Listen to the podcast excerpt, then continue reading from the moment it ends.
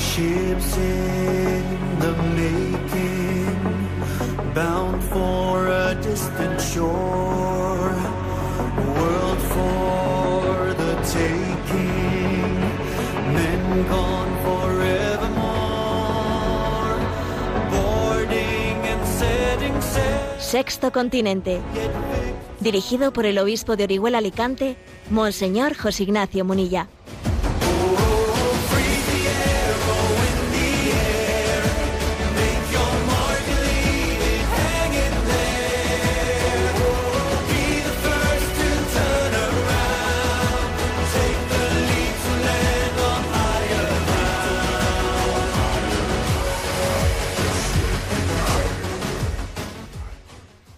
Cordial saludo a todos los oyentes de Radio María. Un día más, con la gracia del Señor, nos disponemos a realizar este programa llamado Sexto Continente, que lunes y viernes de 8 a 9 de la mañana, una hora, una hora menos en las Islas Canarias, realizamos aquí en directo en Radio María España.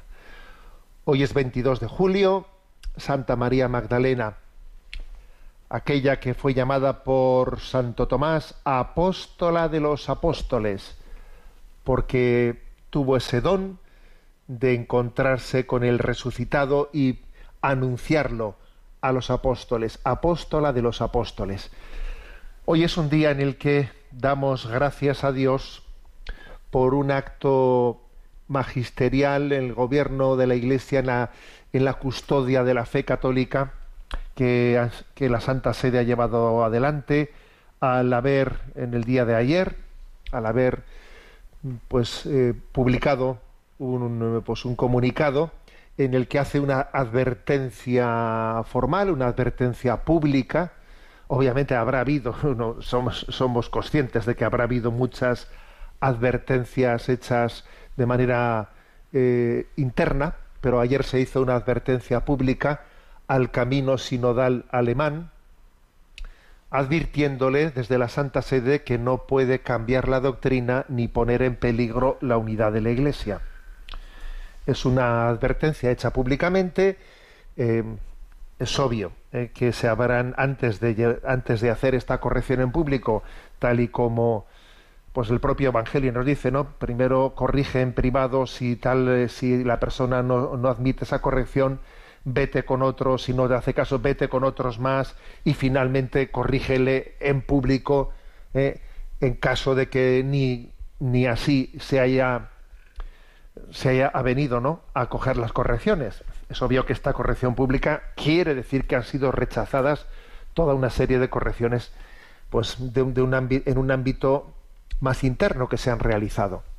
La Santa Sede en esa nota advierte que no se puede cambiar la doctrina ni poner en peligro la unidad de la Iglesia.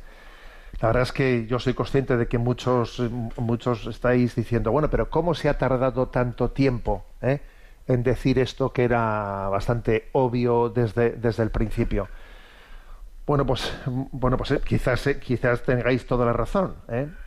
es obvio que, que esta corrección, tal vez si se hubiese hecho hace más tiempo, pues igual se podrían haber evitado el decurso de que ese sínodo hubiese seguido adelante y hubiese seguido quebrando y fracturando la Iglesia en Alemania y haciendo un daño grande al, resto de la Iglesia universal. Pero ahora, ahora no es cuestión de perder energías y de dispersarnos diciendo se tenía que haber hecho antes, se tenía, creo que este es el, el momento en el que debemos todos de ser conscientes de que contra quién luchamos en realidad es contra el maligno, que el maligno odia profundamente la Iglesia y la quiere dividida.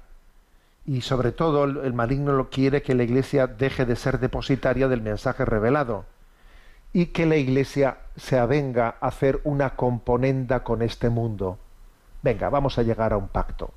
Venga, tú cede un poco por aquí, el otro que ceda por allá, y ni, ni para ti ni para mí, ¿no? El demonio está deseando que se haga un pacto con la mundanidad, en el que, bueno, pues la Iglesia asuma ciertos eh, postulados de la mundanidad, eh, pero que no pretendamos guardar incólume el mensaje de la revelación, ¿no? Es lo que el maligno está pretendiendo. Por lo tanto, no nos equivoquemos de enemigo, ¿eh?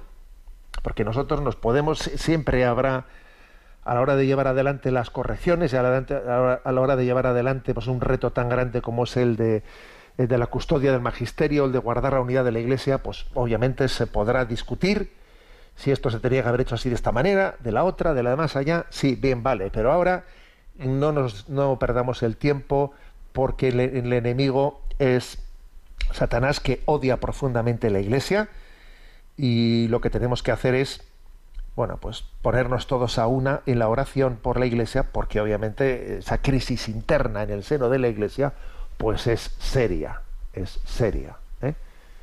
y, era importante que el, sínodo sobre la sinodalidad, ¿no? que, se dispone a abrir, pues tuviese antes de su apertura tuviese o, tuviese una corrección, hubiese una corrección previa al, al, camino sinodal alemán para que no, obviamente, no contaminase indebidamente el sínodo universal que la Iglesia Católica se dispone a realizar. ¿eh? Entonces, oremos por la unidad de la Iglesia, confesemos la fe en su integridad, y tomemos compromiso de, de no mundanizarnos, de conocer la fe católica en su profundidad y de no mundanizarnos.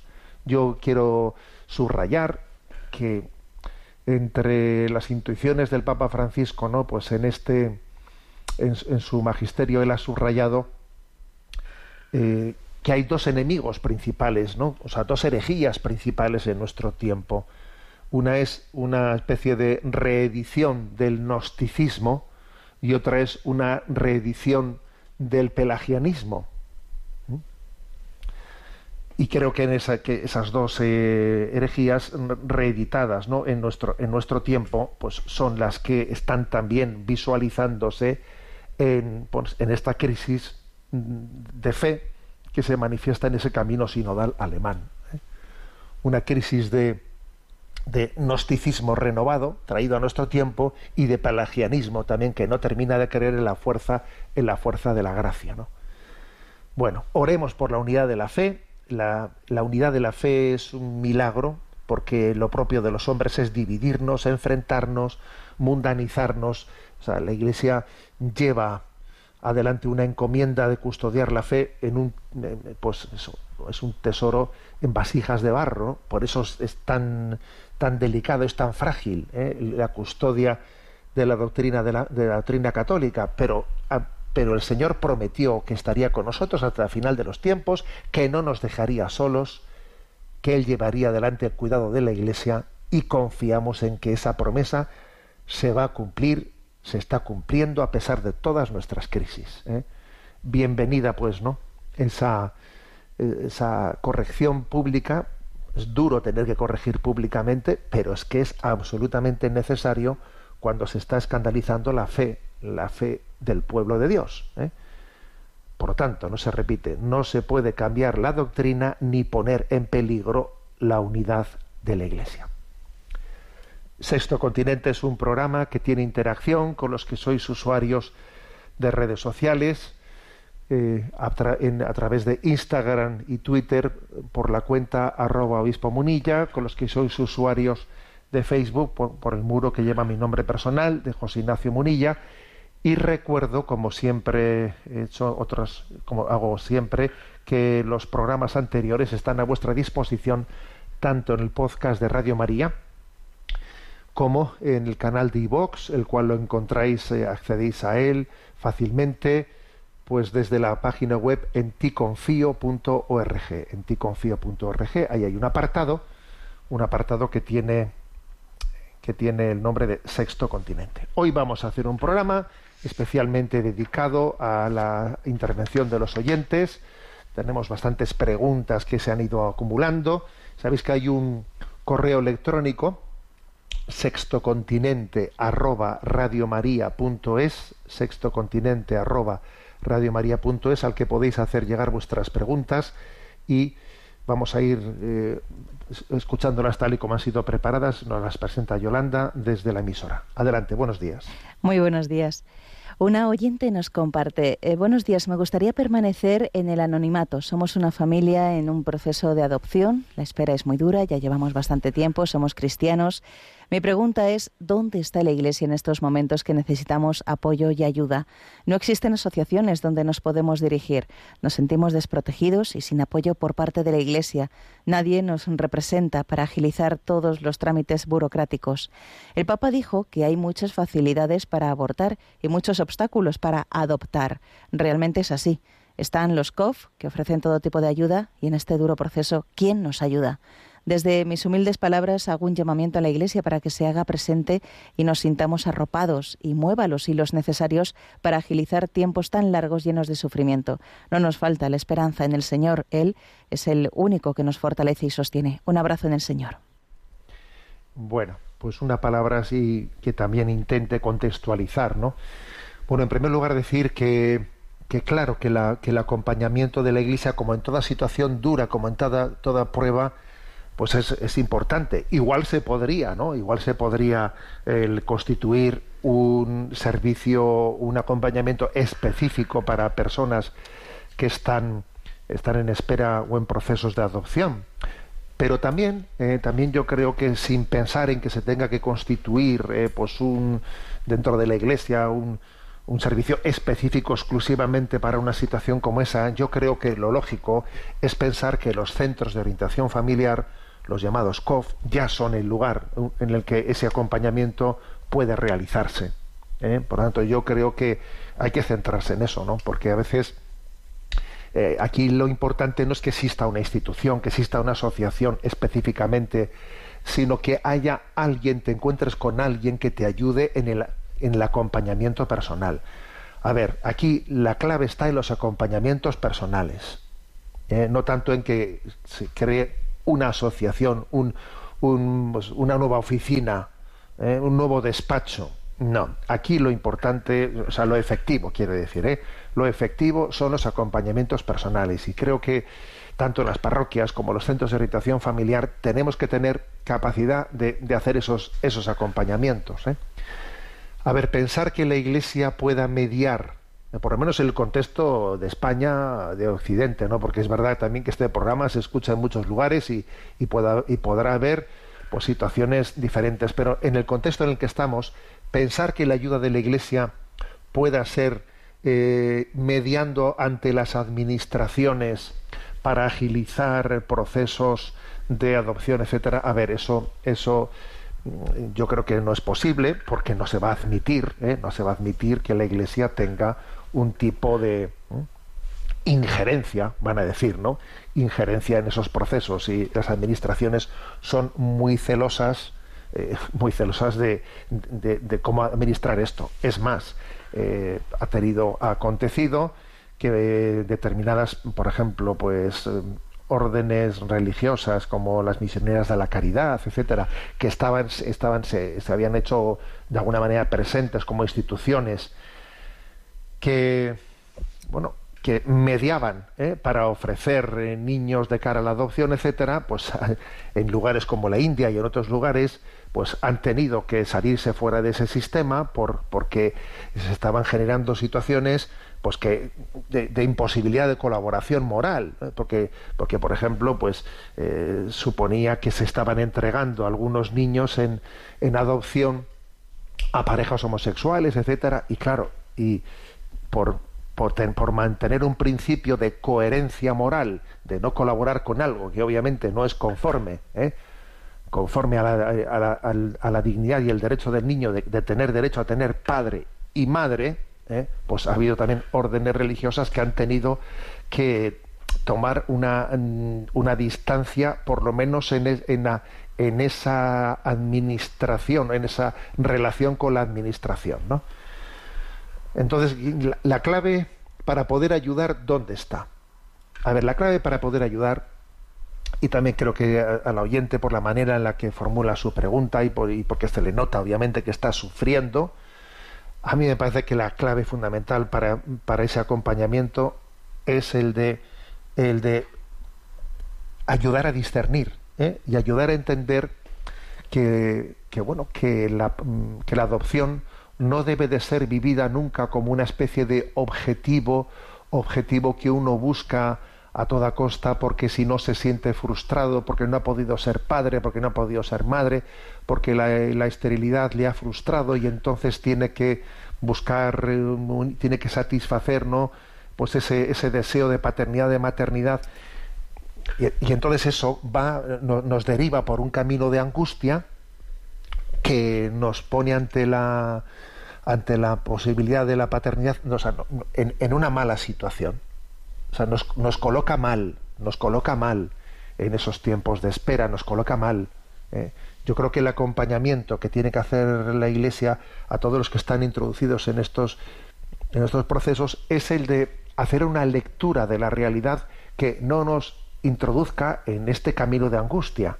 Y la lectura de la realidad es la de decir, a ver, ya sabemos que existen eh, estos procesos torpes de, administra- de admi- administrativos en los que, como bien dice eh, la oyente, no, pues que el Papa, el Papa Francisco hizo esa denuncia pública. Aquí la paradoja es que para poder abortar lo puedes hacer eh, en una semana, en dos semanas, y resulta que para poder adoptar tienes que estar ahí años y años. Esa desproporción es un pecado estructural, claro que es un pecado estructural. Bien, pero ahora lo que está en nuestra mano, aparte de denunciar esto y decirlo, ahora lo que está en nuestra mano es cuidarnos nosotros, porque existe un peligro de que uno eh, no tenga la debida disposición en, la búsqueda de la adopción, que en vez de tener una disposición de decir, Señor, ¿de qué manera yo voy a desarrollar la vocación que tengo a la paternidad y a la maternidad? ¿De qué manera la voy a desarrollar? ¿Eh? ¿Habrá algún niño eh, que, que no tenga padre y madre en el que tu designio sea que yo pueda que yo pueda darle eso que la vida no la vida le, ha negado y que tú quieras que yo sea quien se lo dé. Dando la prioridad al derecho del niño a tener padres no a mi deseo no a mi deseo frustrado de, de paternidad o de maternidad. O sea cambiar ese acento porque igual la voluntad de Dios es otra. Igual la voluntad de Dios es que yo ejerza la paternidad o la maternidad pues, de otra de otra manera ¿eh? Pues en, el sentido espiritual de la palabra, ejerciendo una paternidad y una maternidad, pues en hacia en el cuidado de, de, los niños en, en, en, muchos órdenes, en la catequesis, en tantos lugares, ¿no?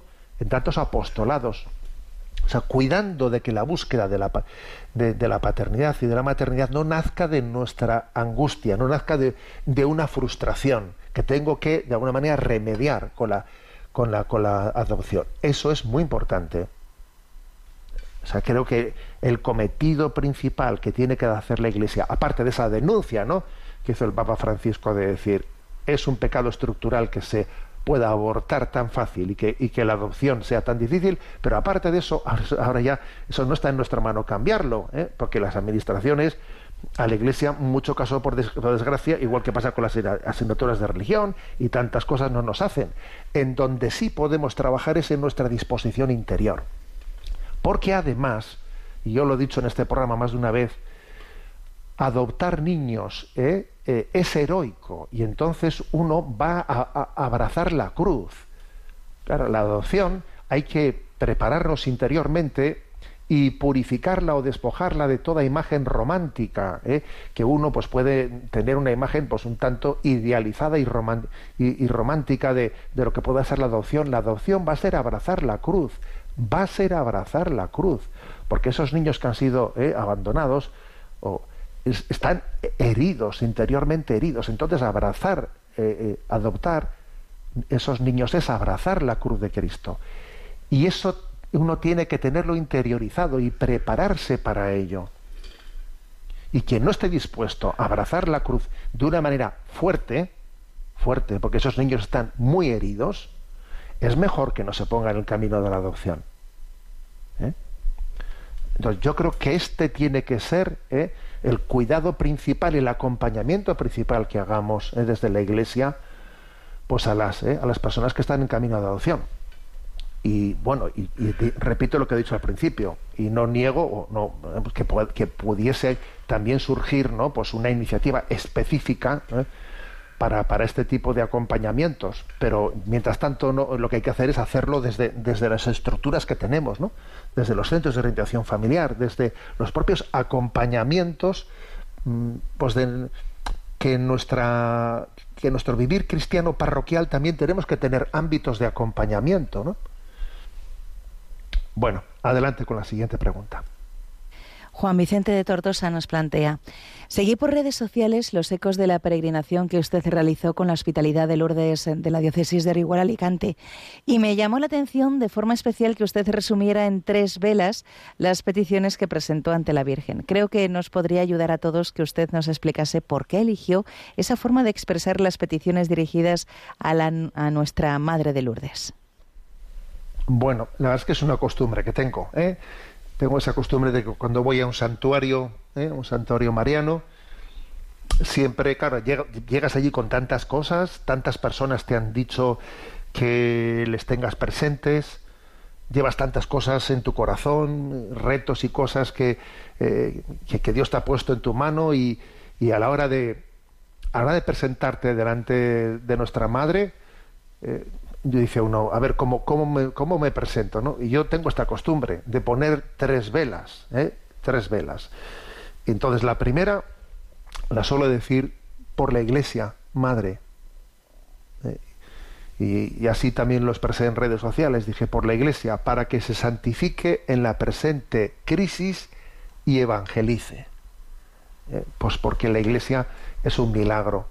La iglesia es un milagro porque, porque es obvio que estamos también siendo conscientes de nuestra fragilidad, de la crisis eh, vocacional, de cómo la secularización está avanzando. Nosotros eh, también no estamos teniendo la debida resistencia interior, también nosotros nos, nos hemos secularizado, se nos ha infiltrado la, eh, la secularización pues, por las rendijas de la puerta y de la ventana y por la chimenea, y entonces a ver, pues eh, está como en riesgo, en peligro, ¿eh? en peligro la capacidad de la Iglesia de evangelizar, de evangelizar el mundo, ¿no? Porque si no nos convertimos, ¿eh? pues no hay quien le dé la vuelta a esto. Ahí está la crisis de las vocaciones y muchas cosas, ¿no? Y la verdad es que pues, pues el obispo vive, vive este gran reto diciendo, madre mía, qué, qué desproporción, me siento, me siento como, ¿eh?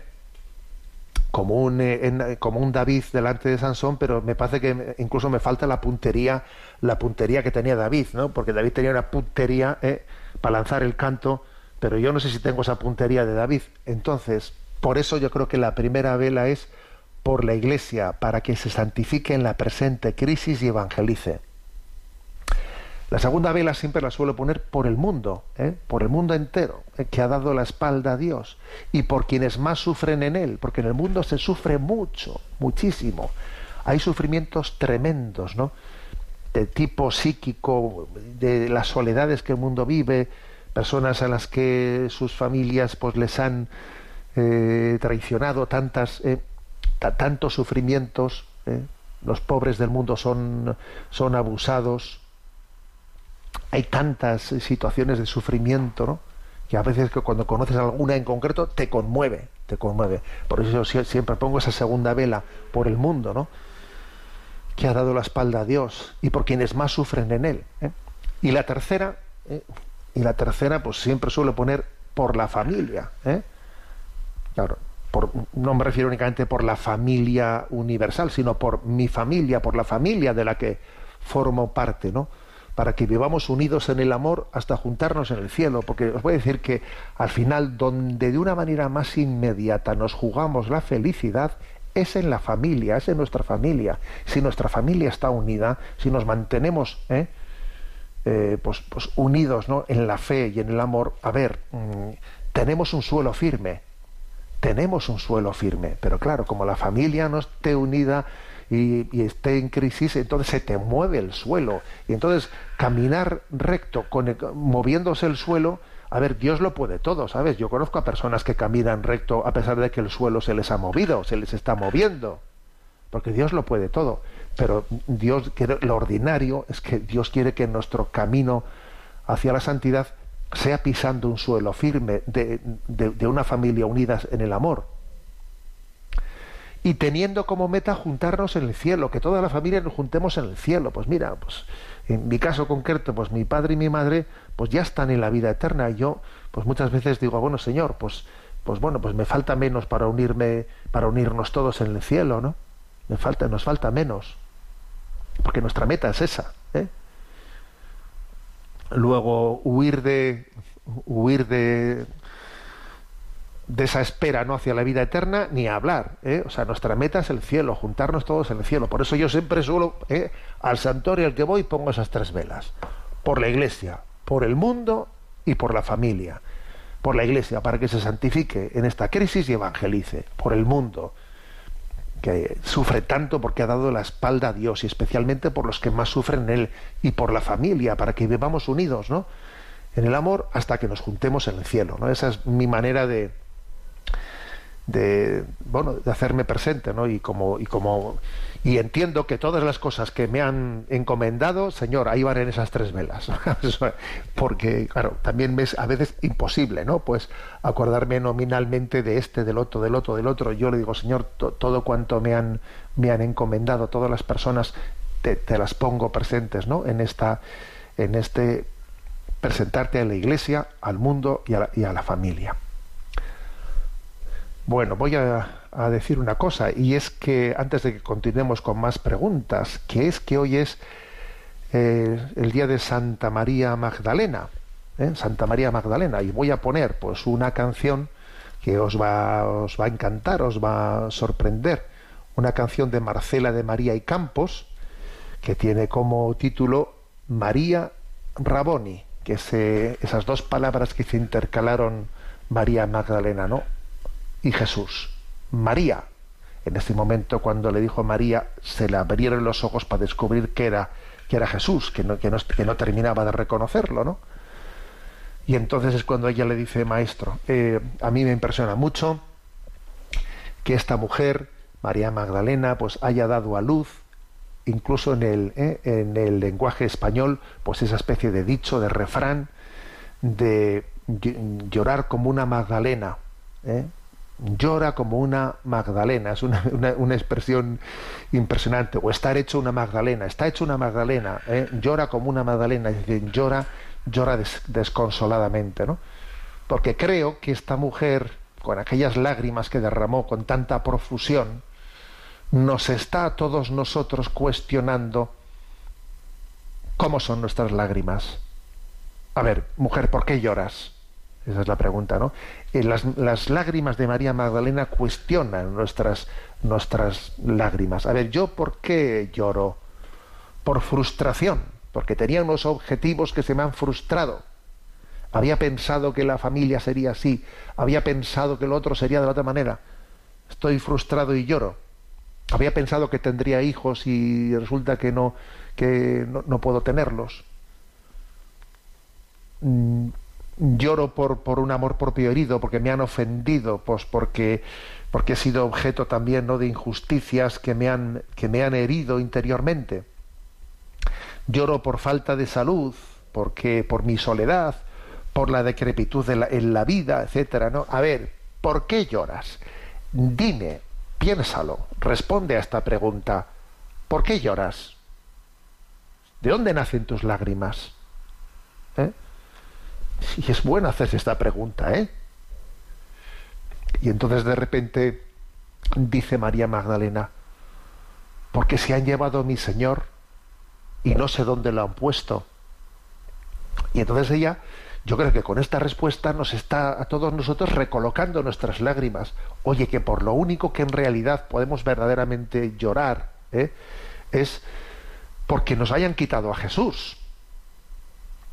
A ver, y a Jesús no nos lo han quitado. María, abre los ojos que estás conmigo. Raboni, maestro. A ver, creo que es un, encuentro maravilloso, ¿no? Eh, yo creo que mientras que escuchamos ¿no? esta canción de Marcela de María y Campos, María Raboni, yo os invito a que nos hagamos esta pregunta, ¿no? Y la pregunta de decir, eh, ¿de dónde nacen mis lágrimas? ¿Por qué lloro? ¿Por qué sufro? ¿Eh? Están bien eh, planteadas mis sufrimientos porque en realidad el único sufrimiento definitivo sería que Jesús no estuviese, que nos hubiesen arrebatado a Jesús, que Jesús no hubiese resucitado. Ese sería el único sufrimiento definitivo, ¿no? Pero Jesús te pronuncia tu nombre igual que dice María y te dice Mari Carmen, Julián, A ver, José Ignacio, mírame, que estoy aquí, que estoy aquí contigo. ¿eh? Escuchamos esta canción.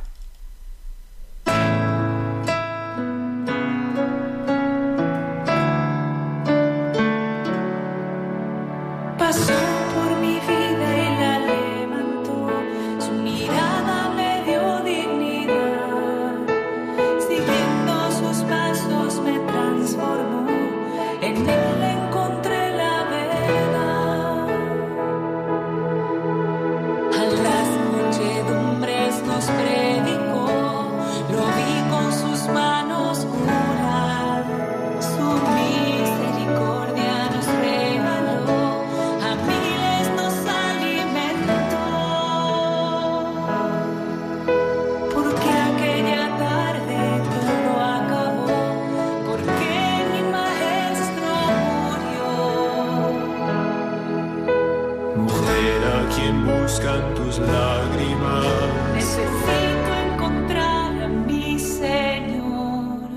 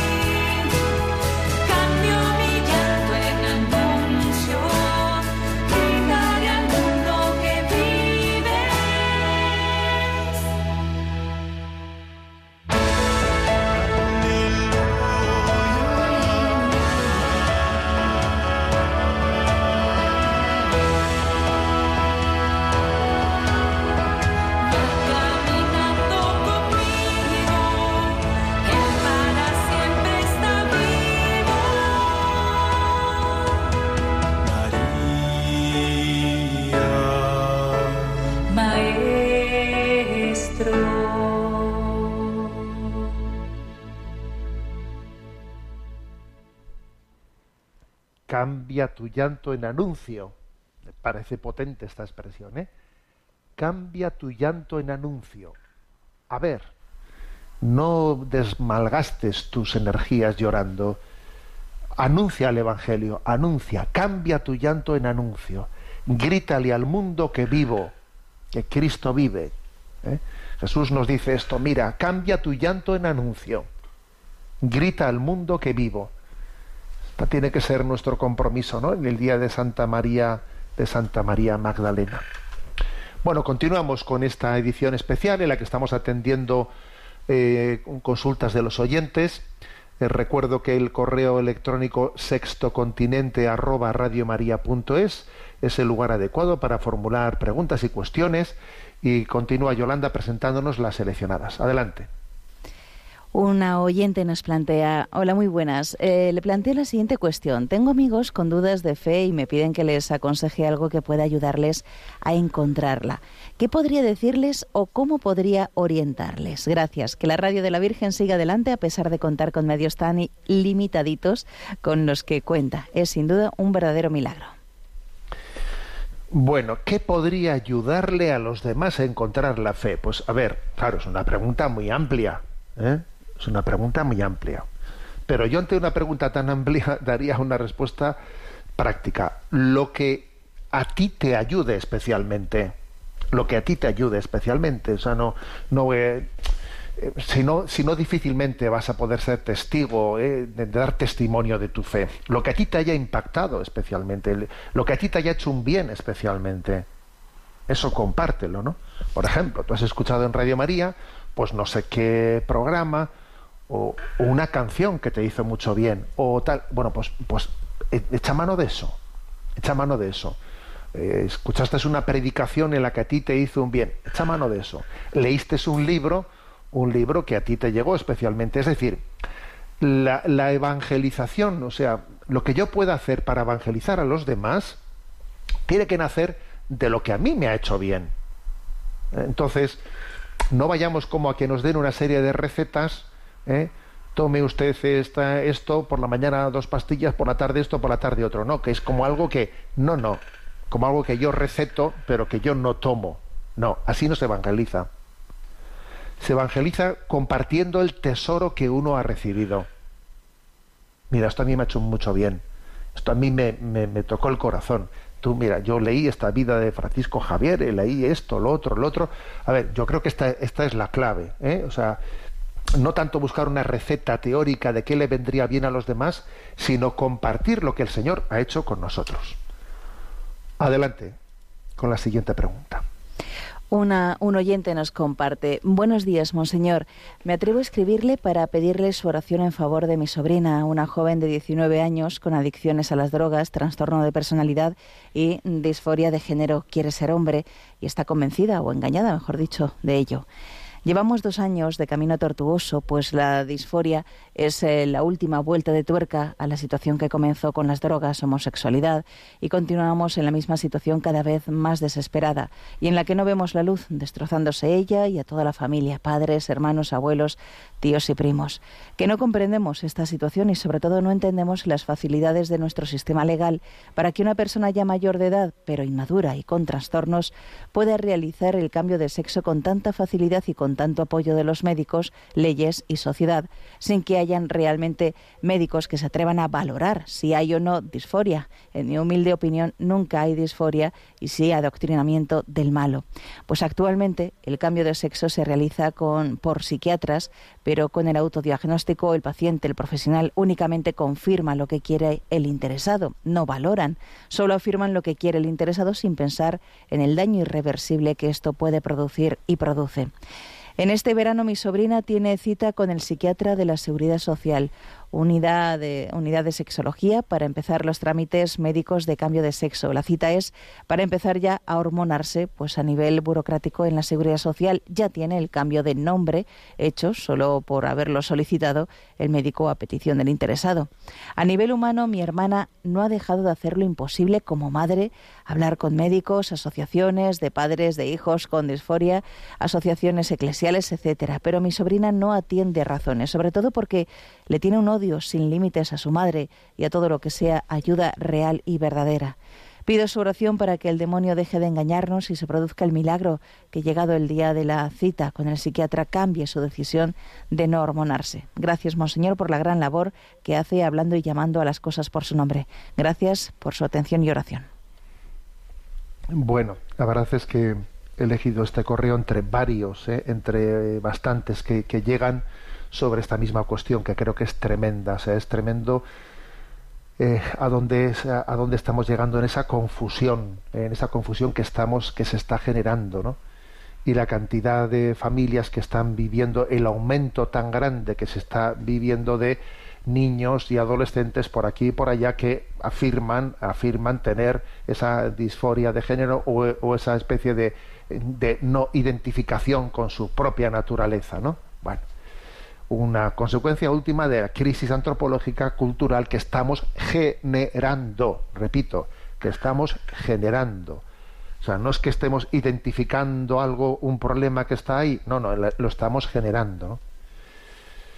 bueno, incluso voy a, voy a contar también, ¿no? Pues que, he sido testigo de un, de un caso que me ha conmovido, ¿no? Que me ha conmovido el caso de, bueno, pues de un chico, eh, pues en la, eh, en la, en la diócesis, bueno, pues que también eh, vivió, un chico que ha sido adoptado por una familia católica y que vivió una, pues, una y además con una con un panorama parecido de trastorno de personalidad, eh, también tal y como el caso este caso concreto se está señalando no entonces pues incluso en el caso que yo al que yo me refiero pues eh, como este joven todavía no era mayor de edad eh, se le quitó la, la patria potestad a los padres para que ese chico todavía pues menor de edad pues tuviese llevase adelante ese, ese cambio no ese cambio de, de, de género.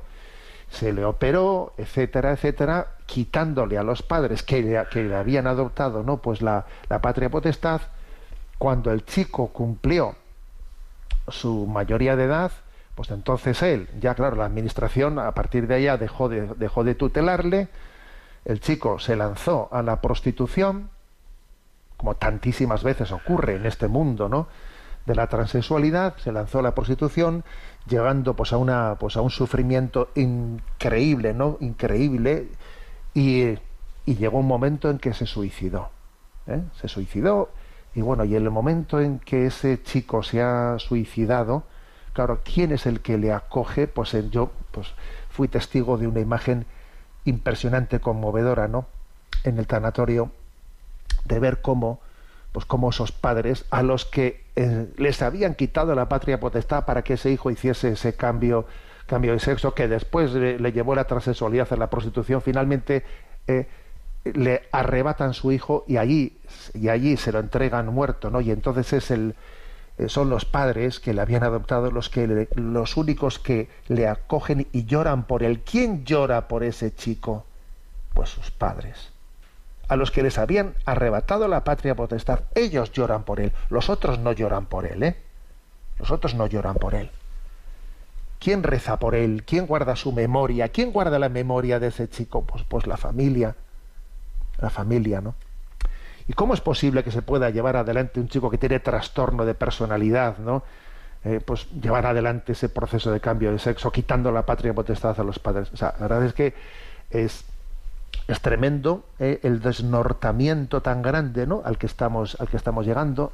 Y una vez más eh, tenemos que pedir al Señor la gracia de que pueda haber pues personas que tengan el don de acompañamiento personal del acompañamiento personal que aquí ojo aquí casi va a estar considerado delito acompañar personalmente a alguien que, que, que tiene sus heridas no y que pide ser acompañado, que pide ser escuchado, que pide una alternativa a, una idea tan absurda, ¿no? Como que uno eh, pues va a decidir en cada momento qué es lo que es, qué es lo que es. No sé si habéis escuchado, por cierto, abro un pequeño paréntesis, que en Alemania se ha aprobado pues una ley de, referida a una ley de transexualidad en la que se permite se permite cambiar de sexo una vez al año. ¿eh? una vez al año, pero ha habido quejas diciendo ¿por qué una vez al año? Porque yo también podría, yo pues soy, yo tengo derecho a poder cambiar con más frecuencia. Bueno, estamos llegando al absurdo máximo.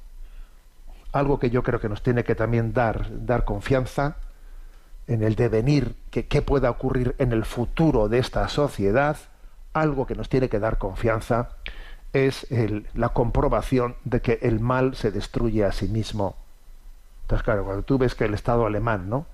Dice, vamos, que se puede cambiar de sexo una vez al año. Claro, es que, claro, uno, escucha eso y dice, a ver, es que, es que estamos construyendo sobre, sobre unos cimientos absolutamente inexistentes, ¿no? Y entonces esto se va a desmoronar, esto se va a caer, se va a caer porque es una, una ficción en la que el deseo, el deseo que ha sido absolutamente artificialmente abducido, inducido desde fuera, el deseo sea el que, el que ordene la realidad, ¿no? El que dé, a luz una realidad, pero, pero, no, pero no es verdad, no es verdad, ¿eh? No es cierto que mi deseo genere la realidad. Entonces, bueno, pues vamos a encomendar mucho a estas familias que, sufren tanto, que sufren tanto y que además están siendo, bueno, pues los paganos, ¿no? De, de las heridas que estamos generando, ¿no? Pues en nuestra, en nuestra cultura. Las vamos a encomendar muy especialmente. Os pido a todos que en el rosario del día de hoy, y el que no reza el rosario, pues tiene una, una tiene un motivo para hacerlo, que en el rosario de hoy eh, encomendemos a estas familias, en concreto a esta de la que, ha compartido hoy con nosotros su sufrimiento. Adelante con la siguiente consulta. Un oyente llamado Felipe nos plantea un saludo cordial. Eh, quería plantearle una duda, con la mejor intención de conocer realmente cuál es la interpretación correcta, porque en el asunto que le voy a preguntar, cada sacerdote tiene una versión diferente, incluso entre los obispos tienen versiones diversas y no nos aclaramos. El pasado viernes, en el programa Sexto Continente, le escuché que tenemos que superar nuestros estados de ánimo. Pero entonces, ¿en qué quedamos? ¿Es todo gracia y nosotros somos unos inútiles sin mérito? ¿O por el contrario sirve la fuerza de voluntad meritoria nuestra? En el mes de mayo o junio, en los programas de reposición de Dame de Beber eh, del padre Iraburu, en la madrugada del miércoles a las 5 de la mañana, que es un erudito, hablaba de la gracia y de la libertad. Y si le entendí bien, él decía que no existía la fuerza de voluntad, que eso era un invento y que todo era gracia, que nosotros no teníamos méritos. Pero usted dice que tenemos que superar nosotros el estado de ánimo. A ver, qué confuso es este asunto. Le voy a poner un ejemplo. Entonces, Rafa Nadal, cuando gana sus partidos con fortaleza, es todo gracia y él no tiene méritos, ¿cómo interpretaría Iraburo y algunos sacerdotes? O Rafa Nadal, si tiene mérito, ¿cómo interpretarían otros obispos y sacerdotes? Bueno, yo creo que el pequeño lío o la aparente contradicción que ve este oyente llamado Felipe, a ver, yo creo que no es tal. ¿eh? No es tal. Es verdad que la, que la manera de predicar, en la predicación se puede poner el acento mm, desequilibradamente en un aspecto o en otro. ¿eh? Pues se puede poner el acento en, en remarcar de una manera demasiado voluntarista el que hay que tener fuerza de voluntad, en que todo depende de que tú quieras. obviamente eso, eso, eso es mm, pelagiano. ¿eh? O también se puede remarcar pues el que todo es gracia de Dios ¿eh? y claro pues si todo es gracia tú lo que tienes que hacer es eh, abrir la boca para recibirlo y cruzarte de brazos en una en una postura pasiva en la que incluso hablar de fuerza de voluntad casi es eh, pues un pecado a ver no no no ninguna de las dos formas de expresión son son son la fe católica integra ambas cosas a ver ¿Es gracia de Dios o es mérito humano? Las dos cosas. Es que también el mérito humano es gracia de Dios. A ver, repito esto. ¿eh? Es que contraponer si algo es gracia de Dios o es mérito nuestro, es olvidarse de que también el mérito es gracia de Dios. El poder tener mérito es gracia de Dios. Entonces, Dios nos da la gracia de que podamos colaborar, de que podamos esforzarnos, de que podamos pelear. ¿eh? A mí me habéis escuchado en una ocasión una, expresión así un poco, digamos, de esas de provocativas, de impacto, que dice, cuando Dios da su gracia, el hombre suda. ¿Qué, qué significa eso? Claro, significa que algunos habían pensado que cuando Dios da su gracia, entonces, sin que yo, sin que yo me esfuerce, quedándome sentado y tumbado, eh, todo viene fácil sin que haya por mi parte un combate. Pues no, eso no es así. Cuando Dios da su gracia, el hombre suda. O sea, entonces, claro, viene la pregunta, a ver, Rafael Nadal, cuando, eh, cuando juega los partidos y, y nos da unas alegrías como las que nos ha dado, ¿no?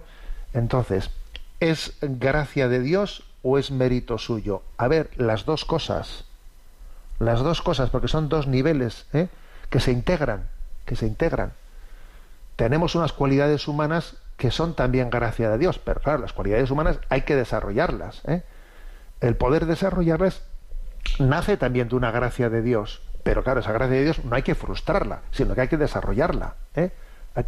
Entonces, alguno preguntaría, entonces, ¿qué tanto por ciento es gracia de Dios y qué tanto por ciento es esfuerzo tuyo? Mira, es 100% gracia de Dios y 100% también esfuerzo tuyo. Las dos cosas son al 100%, pero en dos niveles distintos. En dos niveles distintos que se integran. Se integran, que para nosotros esa integración es un misterio. Es un misterio, pero tú afirma las dos cosas. porque irás por el buen camino. ¿eh? De ahí viene la famosa máxima esa, eh, que se le atribuye a San Ignacio, de haz las cosas como si solo dependiesen de ti y luego espera y confía como si solo dependiesen de Dios. Aunque también esa frase, obviamente, mm, hay que, hay que eh, matizarla, porque yo tengo que hacer las cosas sabiendo que estoy siendo asistido por la gracia, ¿eh? sabiendo, no, no en plan ateo y luego que viene Dios y me bendice, no, no, sino que yo, según estoy esforzándome, ya soy consciente de que la gracia de Dios me permite no ese esfuerzo.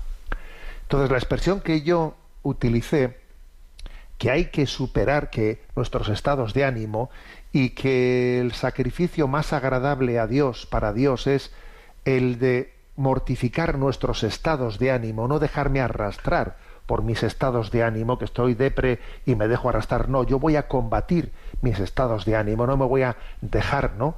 Eh, pues arrastrar por ellos. Pues es que, claro, es así, Dios, y Dios me da la gracia para que yo eh, lleve adelante ese combate. Y yo tengo que tener cuidado de no frustrar, frustrar esa gracia, sino acogerla, ¿eh? acogerla y llevar adelante ese combate. ¿eh? ¿Eh? Bueno, pero yo creo que el problema está en que esto que es gracia de Dios o es mérito del hombre. Perdón, es que el mérito del hombre también es gracia de Dios. Dios nos da la gracia de poder merecer. ¿eh? Bueno, tenemos el tiempo cumplido. La bendición de Dios Todopoderoso, Padre, Hijo y Espíritu Santo. Alabado sea Jesucristo.